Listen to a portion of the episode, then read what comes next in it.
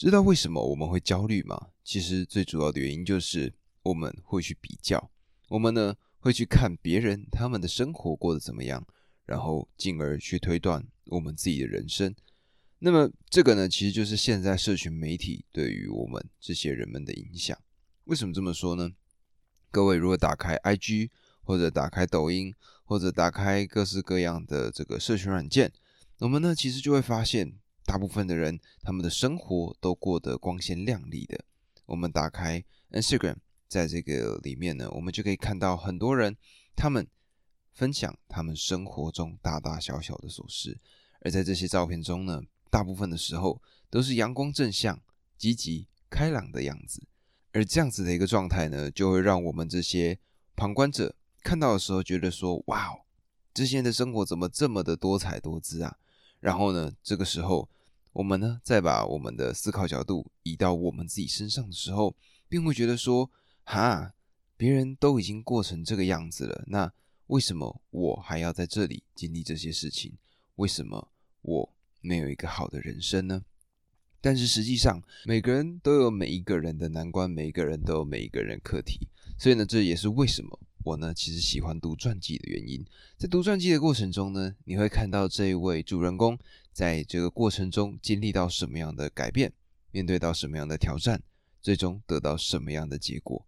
那么我呢今天要来跟各位介绍的是这本书《绿灯》（Green Lights）。绿灯呢？这本书是由马修麦康纳 （Matthew McConaughey） 所写的，也是我们前几集一直在跟各位说到，我呢要来跟各位介绍的一本书。那么，首先呢，先来介绍一下 Matthew McConaughey 好了。Matthew McConaughey 呢，他是一他是一个德州人。那在他职业的这些年来呢，他演出过非常多厉害经典的作品，例如说《星际效应》里面的主角，或者呢，像是《华尔街之狼》里面。带着主角 Jordan Belfort 走进华尔街这个疯狂的花花世界的主管。那么，他最经典的，而且也得奖的角色呢，是在二零一三年所主演的《药命俱乐部》The Dallas Buyer Clubs。那么这部呢，在介绍一个艾滋病四期的一个病患，他呢透过他自己的方式，在那个对艾滋病充满歧视的年代，他呢帮助了成千上万的艾滋病病患。那么他透过他精湛的演技，得到了二零一四年的奥斯卡奖。那么在颁奖典礼上呢，他受邀获奖之后，他在台上发表了这段对话、这段演讲。那他在演讲中所提到，他说有人问他说：“哎，你的英雄是什么？”那么当时呢，他觉得这个问题很特别、很奇特，所以呢，他就跟他这位朋友说：“那么我先想想，我再告诉你。”接下来呢，在大概两个礼拜之后。他呢又遇到了他这个朋友，他就跟他说：“嗯，我想了一下，我的英雄，我的偶像就是十年后的我自己。”而当时他说出这段话的时候是十五岁。那么在二十五岁的时候呢，他朋友又来问他，就问他说：“哎，那么你成为了你的英雄了吗？”那这时候呢，Matthew McConaughey 他就说到：“他说哦，还远着呢，我的下一个目标，下一个英雄就是三十五岁，就是十年后的自己。”也就是这样子，十年、十年、十年的变化，他呢成为了奥斯卡影帝，斩获了人生大大小小的奖项。那么接下来呢，就来介绍一下这个人。那首先呢，当然先来讲讲他为什么会是这样子的一个书名《绿灯》。那么绿灯呢，其实是剧本剧组人员他们呢得到说，哎，你可以拍摄这部作品的时候，他们就会用绿灯来表示。所以呢，Green Lights 的意思呢。就是开放通行的意思。那么 Matthew McConaughey 呢？他将这个 Green Lights 当做他一个人生最重要的方向标。那么在旅途过程中呢，可能会遇到红灯，可能会遇到黄灯。那么这些呢，都是挑战与阻碍。那透过自己的方式，透过各式各样的方法去挑战过后，这些最终就会变成绿灯。而这个呢，就是他所写下来的回忆录。那么，首先呢，就来先讲讲他的父母吧。他的父母是一个非常非常奇特的一对情侣，他们呢离婚了两次，结了三次婚，所以呢，他们离婚、结婚的过程，最终呢都还是奔向同一个人。那么，为什么说他们是很奇特的夫妻呢？书中呢提到了一段这样子的经历，那就是呢，有一天，Matthew 他的爸爸下班回家的时候呢，他们呢就一起吃晚餐。那吃晚餐的时候呢，他妈就骂他胖子，就骂他爸胖子。然后这个时候呢，因为他爸其实已经工作一整天，非常非常的累了，所以呢，他就砰，把桌子一股脑的往天花板上翻。那这个时候呢，两边就打了起来。那这时候呢，妈妈首先出击，她呢拿起电话的话筒，用力的朝着他爸爸的脸上砸去，而这个呢，打断了他爸爸的鼻梁。而他爸呢，则是夺走了桌上的番茄酱，开始往后跳了一步，并且呢，开始朝着妈妈的脸上喷番茄酱。那么受到这样子的挑衅呢，他妈妈就冲向了厨房，拿起了一把十二寸长的刀，准备向他爸挥砍。那他爸呢，当然就闪躲的非常的快，无论怎么挥砍呢，都砍不到。然后突然之间，两边安静了下来，然后两边看着彼此。他妈妈呢，开始抹掉身上的番茄酱；他爸爸呢，则是抹了一下自己的鼻血。几秒之后呢，他们走向对方，并像动物般猛烈的拥抱彼此。他们跪了下来，接着躺到沾满血腥与番茄酱的油毡厨房地板上，开始做爱。这个呢，就是他们的家庭。而这个家庭呢，对 Matthew。这辈子只执行过四次的体罚，而这四次呢都非常非常的重要。第一次被打的原因呢，是由于他在幼稚园上被某个人叫 Matt，也就是 Matthew 的一个简称。那这个 Matt 跟门店 doormat 的这个读音很相似。那他呢，这个时候就应了声。第二次呢，是因为他跟他的哥哥说：“我恨你。”第三次呢，是因为他说我不行；而第四次呢，则是因为他偷了一块披萨，但是他说谎。而这四次呢，让他学会了这四件事情。第一件事情是他父母教导他说，得到名字是有意义的，所以不能用简称。而第二个呢，则是被教导到不要去憎恨自己的家人。而第三个呢，则是永远不要说我不行。而第四个呢，则是永远。不要说谎。那么他们家也很特别，也就是呢，他们在面对到这样子的教训之后呢，他们会瞬间立刻带你到镇上你最喜欢的起司汉堡跟奶昔餐馆来庆祝他学到教训。所以呢，可以说是有鞭子，当然同时也有奖赏。而这个呢，可以说是形成了 Matthew McConaughey 的基本的价值体系。那么稍微介绍一下他的妈妈。他的妈妈呢，是一个很特别、很特别的存在。他呢，活生生的证明了否定的价值取决于个人对他投注多少心力。怎么说呢？他得过了两种癌症，而面对两种癌症呢，他只靠了阿司匹林一种药物，还有否定，就打败了他们。他呢，是个会在能做前就说我要做，得到允许前就说我会做，受邀前就说我会到的一个人。所以呢，这样子的一个态度，他也影响了 Matthew McConaughey。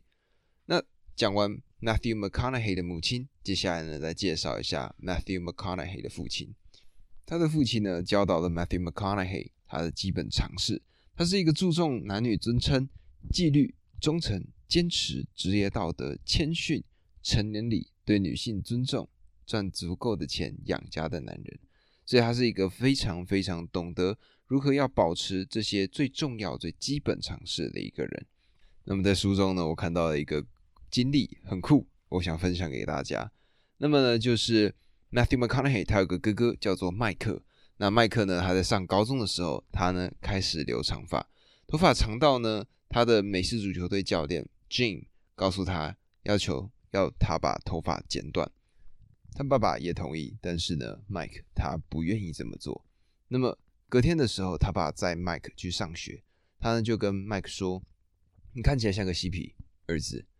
如果你不剪头发，教练会把你踢出球队的。”那么麦克则回答道：“他说我不在乎吧，这是我的头发。如果他想把我踢出球队，那就踢吧，我才不剪头发呢。”这时候他爸就回答道：“说好了，儿子，听我说，别那么固执，把头发剪了就对了。”这时候麦克他呢就回答道：“说不，我不想剪。”这个时候，他爸呢试图要劝说他。他说：“儿子，我告诉你。”这个时候，麦克瞬间打断他的话。他说：“耶稣也留了长发。车内一片沉默。打出宗教牌是个非常狡猾的战术。Michael 他也清楚这张牌打得非常的有策略。而这样子呢，因为宗教的关系，他爸呢就不会让他这么做了。他爸爸就继续开车。当他们呢准备抵达学校入口的时候，Michael 也正相信他的宗教牌成功的这一刻，他爸呢就猛踩油门，瞬间呢往前加速。他把沉默的把车。开到了离学校八英里的位置，那换算成公里数呢，可能大概就是十几公里的地方。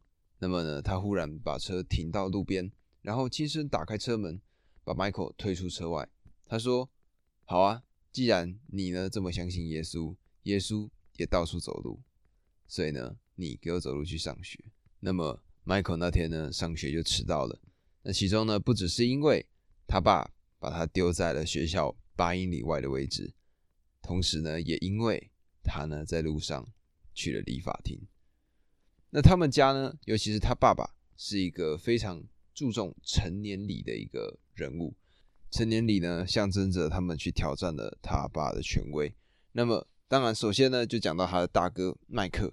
那这个麦克呢，他则是透过了跟他爸用力的打了一场架，然后。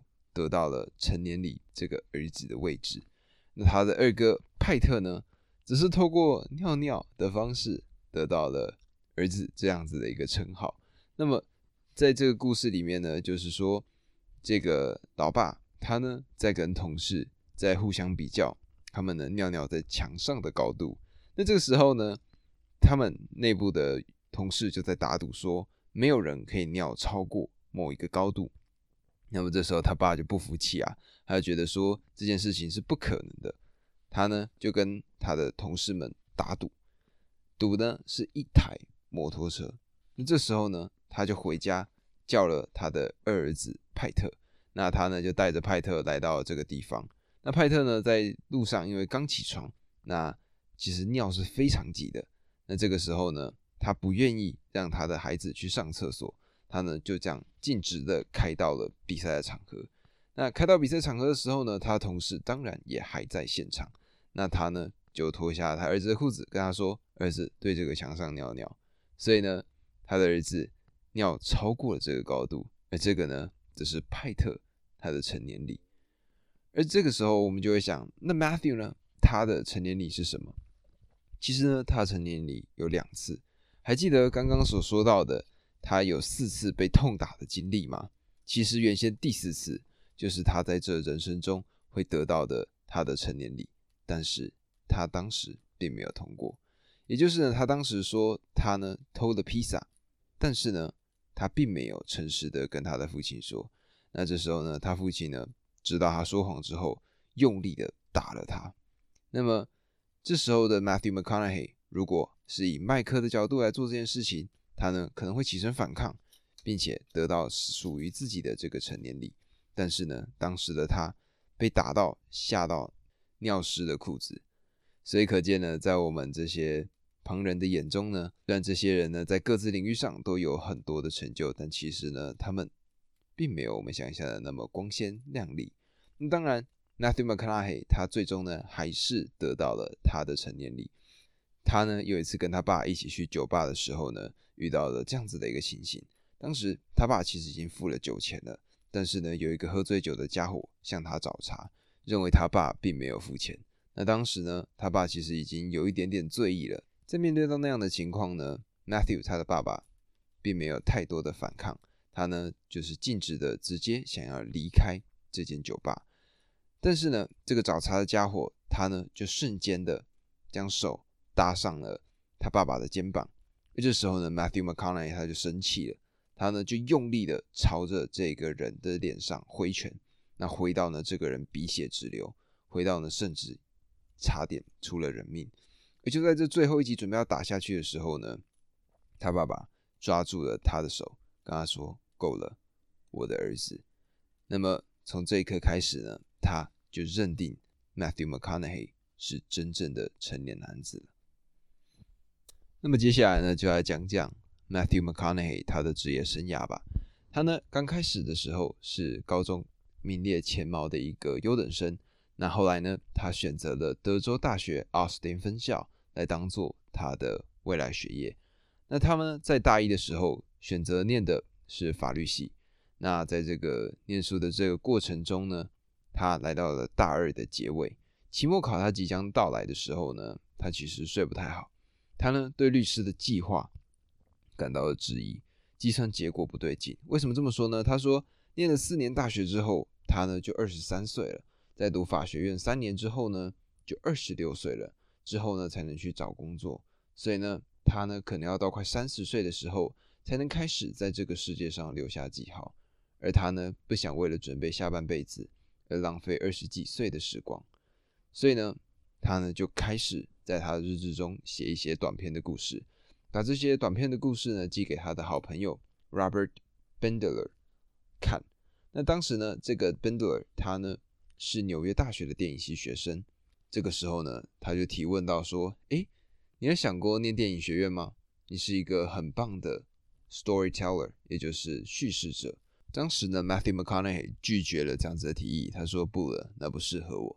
但是呢，在期末的时候呢，他遇到了这样子的状况，他呢发现他完全无心面对这些期末考试，那么他呢就来到了他兄弟的房子里。当时呢，他就打开电视看着运动的频道，但是呢，他还是感觉到无聊，所以呢，他就环顾四周，终于他在桌上看到了一本书。这本书呢是白色的封面，还有红色草书般的标题，上面写着“世上最伟大的推销员”。而这本书呢里面讲到了一句话，这句话是这样写的：“他说我会养成好习惯，并且成为他们的奴隶。”而这样子的一句话呢，让他想起说，对自己撒谎是一个不好的习惯。他认为呢，他并不适合从事律师，但是呢，他却持续的活在这样子的一个环境里。而这一刻呢，就像一个点亮他的瞬间，他呢决定要往电影这个方向来做一个迈进。那当时呢，他在晚上的七点三十六分拨出了这通电话，他打电话给他的爸爸：“嘿，老爸，Matthew Conaughey 说，怎么了，小家伙？”他爸爸回答道。这时候，Matthew McConaughey 深吸了一口气：“这个嘛，我呢想跟你说件事。”什么事？他爸爸回答。这时候呢，Matthew McConaughey 他回答到说：“嗯，我呢不想念法学院了，我呢要去念电影学院。”电话的另一端沉默，一秒，两秒，三秒，四秒，五秒。之后呢，他爸回答道一个温和又保持疑问的嗓音：“你想这么做吗？”对，没错，我想，Matthew McConaughey 这时候回答，又是沉默，一秒，两秒，三秒，四秒，五秒。好的，不要当半吊子。这个呢，就是他爸对他说的话，而这一刻呢，也是他开始演艺生涯的第一个瞬间。那么，在某些因缘巧合之下呢，他就来到了他的第一部剧。那这第一部剧呢，叫做《Days and Confused》。《Days and Confused》呢，在里面他呢要扮演的是一个名字叫做 Wooderson 的一个男生。那这个男生呢，他二十二岁了，但是呢，他依然在高中鬼混。Wooderson 是一个浪子，那对于他的生活呢，他这是一个狂放不羁的态度。他抽大麻，开车开好车。然后把妹，但是呢，在这部剧里面，这个剧情里，他呢被要求要跟一位学霸女孩提出他的邀请，而这个呢，就是 Matthew McConaughey 他的第一个机会。而当时呢，他独自散步了三十分钟，他的角色是谁？他先问问自己，今天这场戏会发生什么样的事情？然后他开始思考，开始去想，如果我是乌月神，我呢会做些什么？他呢想到了三个点，第一个点呢是他喜欢亢奋，第二个点呢是他喜欢大麻烟，第三个点呢是他喜欢摇滚乐。所以呢，而就在他想完这三个点的时候，突然听到了一句话：“Action！” 他呢就开始了这出戏。他呢把车子开上了车道，并缓缓的往外开。他现在呢想出了四点钟的三点，现在呢他前往第四个点，也就是遇上了这位 Cynthia。他呢就说到了，All right, all right, all right。这个呢各位可以去网上找，All right, all right, all right。这三个字呢对 Uderson 还有对他来说都是他最经典、最有名的一个画面。那也因为这样子的演出呢，他在后来接到了大大小小的片约，开始他的名气。渐渐的上升，成为一个家喻户晓的人物。但是呢，名气对他来说好像并没有那么好。为什么这么说呢？他的母亲呢，在知道了 Matthew McConaughey 的名气之后呢，开始向媒体宣传了他儿子小时候住过的地方、去过的什么地方、拿过了什么样的奖章，或者他小时候的照片。所以可以说是把 Matthew McConaughey 他身边的一些隐私都挖了出来。那么 Matthew McConaughey 呢？面对这样子的情况，他呢也说是有点无奈吧。那当然，从这一刻开始呢，他其实也必须要去面对他成名之后所可能要去面对的各式各样的情况。那么就在这种时刻呢，他做了一个梦。他呢看到自己仰漂在亚马逊河上，身上缠绕着森蚺与蟒蛇，周围呢只有鳄鱼、食人鱼、淡水鲨。在他视线可见的左侧河岸边，有并肩站立的一排非洲土著。他感到平静。十一格的画面，十一秒钟，接着他达到了高潮。他醒了过来，这一切宛如噩梦，但是却像一场春梦。而这样子的一个梦境呢，让他开始去思索宁气以及他自己到底是什么样的人呢？所以呢，他就踏上了他的。探索之旅，他呢在背包里塞了少许的衣物、日记、相机、医疗包、一点快乐丸，还有他最喜欢的头带。他呢就前往秘鲁二十二天的独身旅行，打算找到亚马逊河。而在那趟旅行当中呢，他去了马丘比丘，去了很多南美洲的景点。那么在这过程中呢，他完全回到了他自己的状态，没有人认识他，也没有人想要认识他。在这过程中，他遇到了很多不一样的人、事、物，然后渐渐的，他将他的名气放了下来。所以呢，经过了亚马逊河的这样子的一个经历之后呢，他回到了好莱坞。他呢，则开始了他的公路旅行。他呢，买了一台露营拖车，然后呢，就开始在美国各地边开车边录音，带着他的小狗。名字呢叫做哈德小姐，开始的一个全职旅人的过程。所以呢，在这个过程之中呢，他们如果每次有片约或者有各式各样要讨论的细节，他们都会让制片的人来到他的车上，他呢就会边开车边跟这位制作人聊天，讨论细节，电影应该要怎么演。而在这样子的一个旅途中呢，他渐渐的发现到他真正所热爱的事物，他向往自由，同时呢。他也喜欢各式各样的冒险。那么，在经历了三年的公路旅行之后呢，他呢开始了居家的生活。那在那时候呢，他接受了一部作品，这部作品呢叫做《火焰末日》。那这部《火焰末日》呢，他扮演的角色叫做丹顿·凡桑 （Danton Van Zan）。那这个丹凡桑呢，是个抽着雪茄的末世的硬派土龙人。他呢吃了每条自己杀掉的龙的心脏。并且呢，在肩上扛着一个侏儒。虽然这个肩上的侏儒后来呢，从剧本中被移除了，但是呢，这部作品这个角色让他非常非常的喜欢，所以呢，他呢就开始接演这个角色。那接受这个角色的时候呢，他呢就立下了一大堆的计划，让自己呢开始每天变成一个自律的人。他写下了四个点，第一个点呢是每天日出起床前都喝一杯双份的龙舌兰。第二个点呢是每天在沙漠上打赤脚跑五英里，往外跑两英里半，再跑两英里半回来。第三个点呢是当他站在谷仓屋顶上，低头望向四十英尺下的水泥地时，让自己的心跳维持在一分钟六十次以下。第四个呢就是每晚午夜跑入牧场当中，并挑战睡觉的乳牛。而这个计划呢被他称为。屠龙者健身计划，那么它实行的效果怎么样呢？我们来讲讲看吧。他呢花了十一天，每天呢都赤脚在崎岖的华氏一百零八度的炙热沙漠还有绿石中跑了五英里，但所以呢他的脚长出了跟牡蛎一样大的水泡，痛到呢让他基本上完全没有办法走路。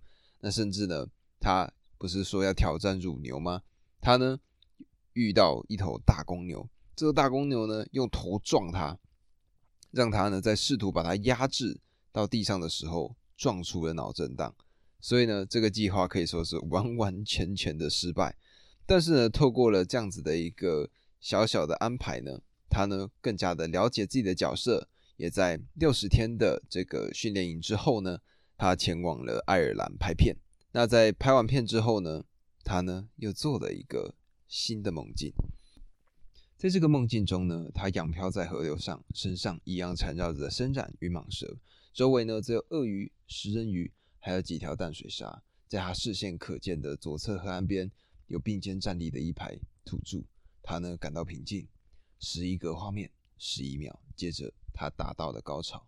对，又来了，跟他五年前所做的春梦一模一样。但是他可以很确定的事情是：第一个，他呢在河上；第二个，河边的那些人是非洲土著。所以呢，他既然已经去过了亚马逊河。就代表说，接下来他要去非洲了。但是呢，对于非洲，他是完全没有头绪的。所以呢，他这时候就想了一想，有没有什么跟非洲有相关联的呢？他呢就找到了他自己非常爱听的一个非洲蓝调歌手阿里，他呢的一个 CD 盒。那在这个 CD 盒上面呢，写着玛丽共和国尼亚方科那个地方呢，位于尼日河上的莫普提北边。所以呢。这个就是他的目的地，他当时呢就前往了非洲。那么还记得他原先所拍的这个火焰末日吗？他呢当时的肌肉是非常的发达的，所以呢他来到了非洲的时候呢，遇到了当地的一个摔跤选手，他的名字呢叫做米歇尔。那米歇尔呢就对他发起了摔跤挑战。那么他们呢在这个三回合的这个过程中呢，他们扭打在了一块。而两边呢，则是你来我往，可以说是非常非常的竞争。那最终呢，这场比赛陷入了焦灼。这个时候，酋长呢插手终止了这场比赛。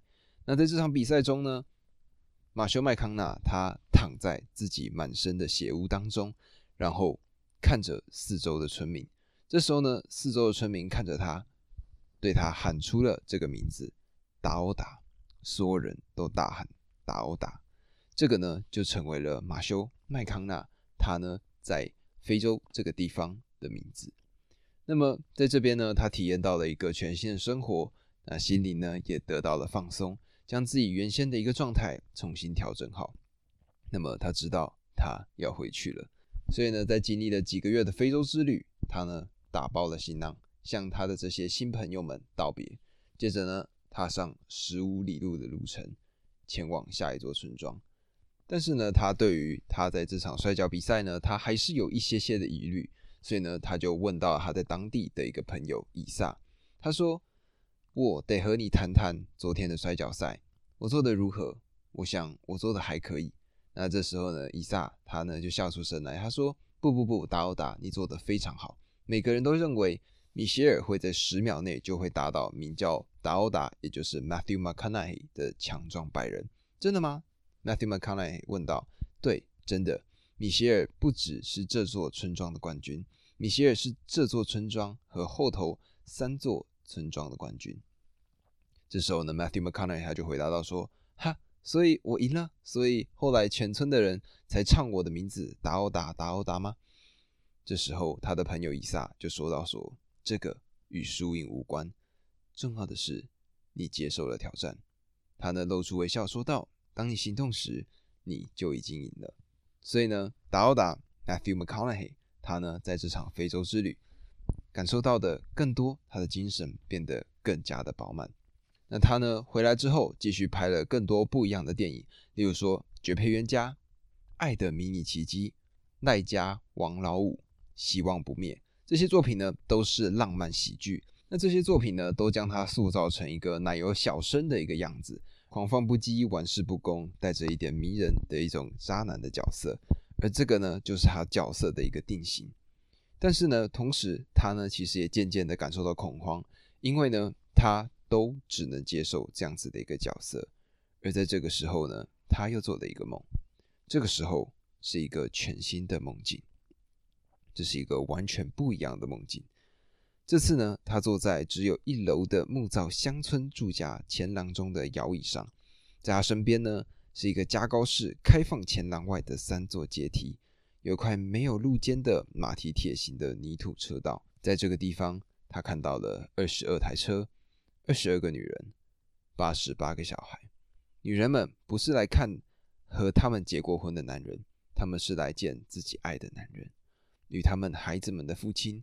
孩子们这是来见他们的父亲，也就是他，Matthew McConaughey。所有人呢都来庆祝他的八十八岁生日。生命中每一年都有个孩子出生。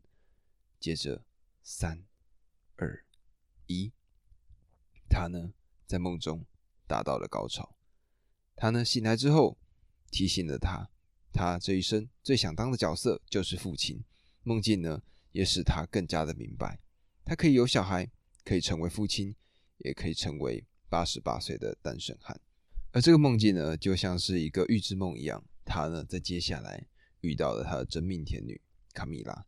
那么在书中呢，他花了不小的篇幅介绍了他跟他这个伴侣卡米拉的特色。那我认为的 Matthew McConaughey 他呢讲到这一段话，可以完完整整的显塑这个女孩 Camilla 所营造的一股形象跟定义。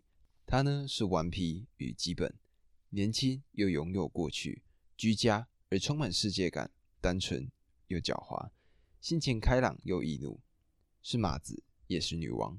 不是处女，但也不开放租用，也是未来的母亲。我只能说呢，Matthew McConaughey 的老婆真的是非常非常的幸运，然后能够得到一个这样子的描述。那这个呢，每个男生都应该来学学，或者现在在听到这集 Podcast 的女生呢，也可以把这一段内容传给你的男朋友或者你的伴侣，让他们知道说，就应该要这样子来形容自己的另外一半。那么。他们两个人，Matthew McConaughey 跟 Camilla，他们两个人呢便坠入了爱河，并且诞来了第一个孩子。那么第一个孩子呢，他的取名他们想了很久。而 Matthew McConaughey 呢，他也是一个很有诗意的人。他说，《圣经》第六章第二十二节，那是他最喜欢的圣经句子。如果你的眼睛雪亮，全身变光明。圆光，矛盾而非排斥，联合而非摩擦。所有色彩活跃的地点，白光第三只眼。数十年来，第六章第二十二节一直给予他灵性的指导，而他的名字 Matthew 在圣经中的其他地区也被称为 Levi，所以呢，Levi 这个名字诞生了。马修他们的第一个孩子的名字就叫做 Levi Else McConaughey。那么成为人父之后呢？Matthew McConaughey 他必须承担这样子的一个角色，而这个时候呢，也是他开始去思考自己的职业生涯。他呢发现说，他都在演一些男友小生，也就是这种情场得意的渣男这样子的一个角色。但是呢，这个终究会有一个青春的问题，这就是一种吃青春饭的感觉。因为呢，他终究会有容颜老去的时刻，而他呢，也更想要去接受一些不一样的点子。所以呢。在成为人父之后，他开始理解到他需要改变，他需要转换。所以呢，从那一刻开始，他呢就不再接受任何浪漫喜剧的作品。在接下来的一两年的时间里面呢，他收到了各式各样的浪漫喜剧的剧本。那么从原先呢刚开始开价是五百万美金，一直涨，一直涨。他还是一直拒绝演出的费用呢，也随着他的拒绝越来越升高，从八百万美金，接下来呢开出到一千万美金，一千两百五十万美金，有点动人。再来呢，一千四百五十万美金，好吧，我看一下剧本。但是最终呢，他还是秉持这个原则，他必须改变，所以呢，他拒绝了邀请。那从那之后呢，他又过了十个月，这个时候呢。所有好莱坞的狗仔，或者是各式各样的演艺相关的工作都没有找上他，他好像真正停下来了。而这一刻呢，则是他转变的开始，开始有越来越多人呢找他拍各式各样的不一样的新的点子，比如说理查·林克雷特找他演了《胖泥沙很大》，李·丹尼尔斯找他演了《性新闻》，杰夫·尼科尔斯找他编写了《泥土》。史蒂芬·索德伯找他演了《舞棍俱乐部》，而这些作品呢，都不是之前的浪漫喜剧，所以呢，他全部说了好。尽管呢，这些片约他的酬劳并没有那么多，但是呢，他认为这一刻他必须要更改自己的标签，让他变成一个全新的角色。所以呢，在这些时刻，这么短的时间里面，可能两三个月的时间，他呢同时拍三部电影。而这三部电影呢，让他变成一个完全不一样的存在。那其中呢，则是他最经典的作品《要命俱乐部》（Dallas Buyers Club）。那当中呢，饰演的主角叫做 Ron Woodruff。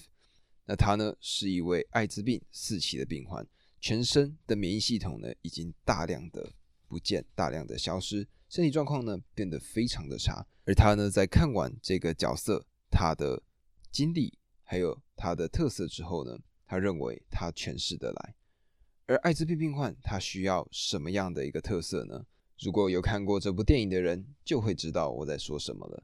当时的他呢，是一百八十二公分高，体重呢大概八十公斤出头。那么为了要演这个免疫系统已经失常的一个角色，代表呢免疫系统失常，意思就是他的身体呢其实会变得非常非常的消瘦，所以。他呢就开始了他的减重计划，他的目标呢是一百四十五磅。他呢早上会吃三克的蛋白，午餐呢吃五盎司的鱼，还有一杯蒸蔬菜。晚餐呢跟午餐一样，并且尽可能的多喝一点的葡萄酒。那就这样，他每个礼拜就像发条一般，就这样每个礼拜都瘦两磅半、两磅半、两磅半。在他呢。体重已经来到一百五十七磅的时候，也就是七十一公斤的时候呢，他呢收到了 Martin Scorsese 的电话，他呢找他去拍《华尔街之狼》。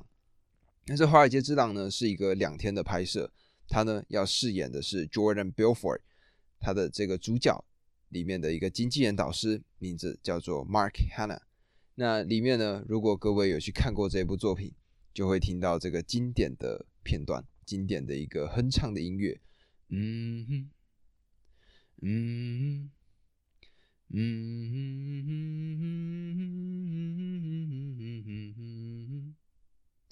嗯嗯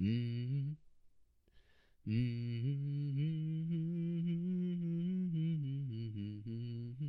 其实呢，这个哼唱的片段呢，是马修麦康纳他每次。在演出任何角色之前，他呢都会做的一件事情。这个做法呢，可以让马修麦康纳得到他该有的自信心。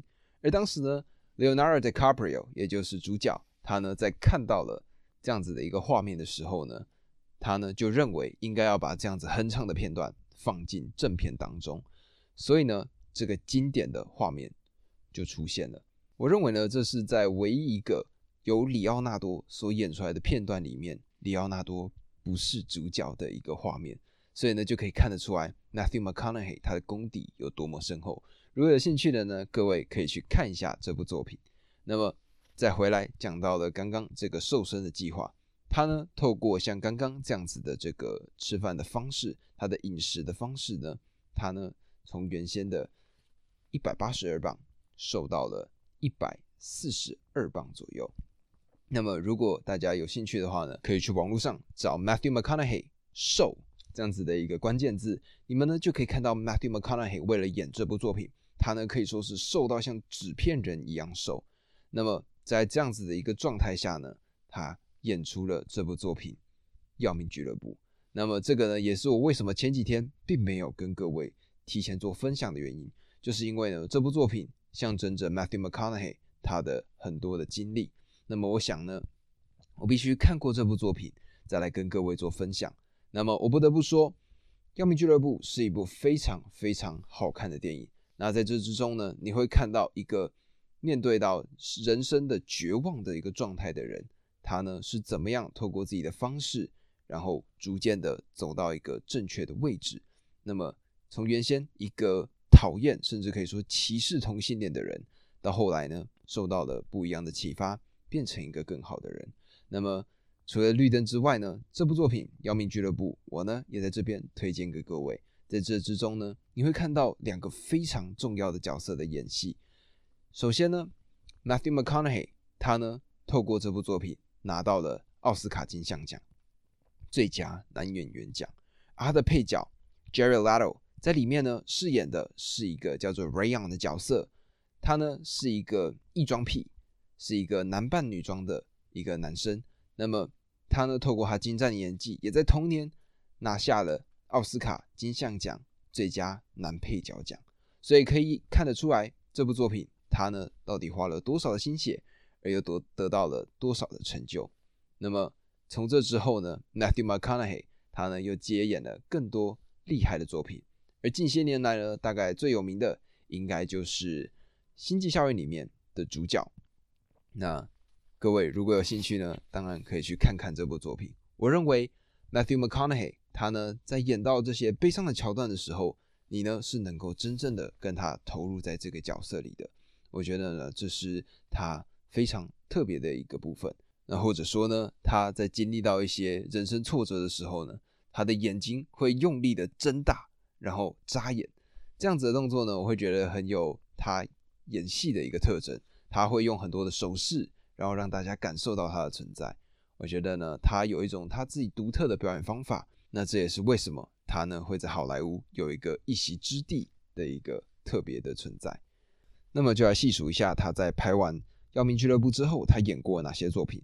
例如说呢，他跟 Christopher Nolan 拍了这个《星际效应》，还有后来的《青木原树海》《烈火边境》《惊爆内幕》《要命人生》《惊涛布局》《海滨狂欢》《绅士追杀令》《酷宝魔仙传说》，还有呢，他也配音了《欢乐好声音》，并且呢，成为林肯汽车公司的品牌大使。他呢开始拍他真正喜爱的、热爱的角色，他呢开始读他真正喜爱的、热爱的剧本，而这些成就之后呢，他重新理解了自己的人生。他呢整理了他从十五岁写到五十岁的笔记，然后呢开车来到了一个沙漠，花了两到三个礼拜的时间，在墨西哥边境的一家汽车旅馆里面房间里面待了三个礼拜。后来呢，又在纽约市的公寓中住了两个礼拜。那么在这个期间里面呢，他呢重新检视了自己的日记。他呢大笑，他呢也大哭，他呢别扭，同时呢又惊呼，因为呢他惊讶的发现他记得的不少，而且忘了不多。而在这个过程中呢，他就开始反刍，写出了这部作品。绿灯，也就是我今天为你们讲的这本书。那么在这本作品里面呢，我觉得我渐渐可以理解到他对于他人生的追求，而他就可以这样子对于他自己想做的事情放胆的去做，然后勇敢的去追逐他的梦想。从他的家庭背景到他的一切经历，到他壮游的经验，遇到了他热爱的人，然后转变成为一个接演自己想演的角色。的一个真正的演员，我想得到奥斯卡金像奖是一个对他的肯定，也是他人生所追求的一个成果。那么，当然他的人生绝对不止于此，而这本书呢，也远比我讲的还要精彩。我也希望，如果可以的话，大家可以找这本书来读一读，看一看，看一个人他是怎么样从原先的狂放不羁，慢慢的洗尽铅华、沉淀，变成一个更好的人。那么这个呢，是我近期看到一个最棒的作品。他呢，甚至在网络上还有他的有声书，那是透过他自己的声音所讲出来的。我不得不说，这是一个我听过在近期里面最好听的一个声音。你呢，可以静静的听他用他的南方口音，跟你用牛仔的方式讲述一个故事，就有点像是你在酒吧里面，然后遇到了一个从南方来的牛仔，他呢跟你一起喝了啤酒。他开始分享他的人生故事，就像这样子，你就戴着耳机静静的听。我觉得呢，这个就是我呢在听 Matthew McConaughey 他的 Audible 说书的时候感受到的一切。那么，我希望呢各位可以去看看他的作品。他是一个很特别的人，而且我呢，从他身上学到了很多。那么在书中的最后几页的附注里面呢，Matthew McConaughey 呢，他呢贴出了他的 Ten Goals and Life，就是他人生的十个目标。他这个十个目标呢，分别包含了第一个成为父亲，第二个找到属于我的女子与她共处，第三个维持我与上帝的关系，第四个追求最佳的自我，第五个当个自大的功利主义者。第六个，冒更多的风险；第七个，和妈与家人保持亲近；第八个，赢得奥斯卡最佳男主角奖；第九个，回首过去，享受往昔；第十个，继续生活。而这些目标呢，最终全部都被他实现了。而这个呢，是在他一九九二年九月一号，也就是他在演完《Dazed and Confused》，也就是 Alright all right, all right” 这个画面的时候。的两天之后，他所写下的这样子的一个目标，而这些东西全数都实现了。所以呢，我在开头讲到说他在奥斯卡奖上的得奖感言，说十年后的自己是他的英雄，这也是同样的概念。他呢总是立着目标，并且用力的去追逐它。我想每一个人都可以从这之中得到一些不一样的感触。那么介绍完了这个人物呢？明天我呢想要跟各位来介绍一个日本人。这个日本人呢，他呢可以说是有点疯狂，又有一点诡谲。他呢在年轻的时候呢，用他的资产买下了一个负债几千万的一个眼镜企业。那透过他自己的努力，还有他的团队，他们呢成功扩展成为亚洲一个巨大的眼镜帝国。那么这本书呢叫做《破天荒不死鸟》。我呢，打算在下一个单集，也就是明天，跟各位来做一个全新的分享。那么，敬请期待，我们明天见，拜拜。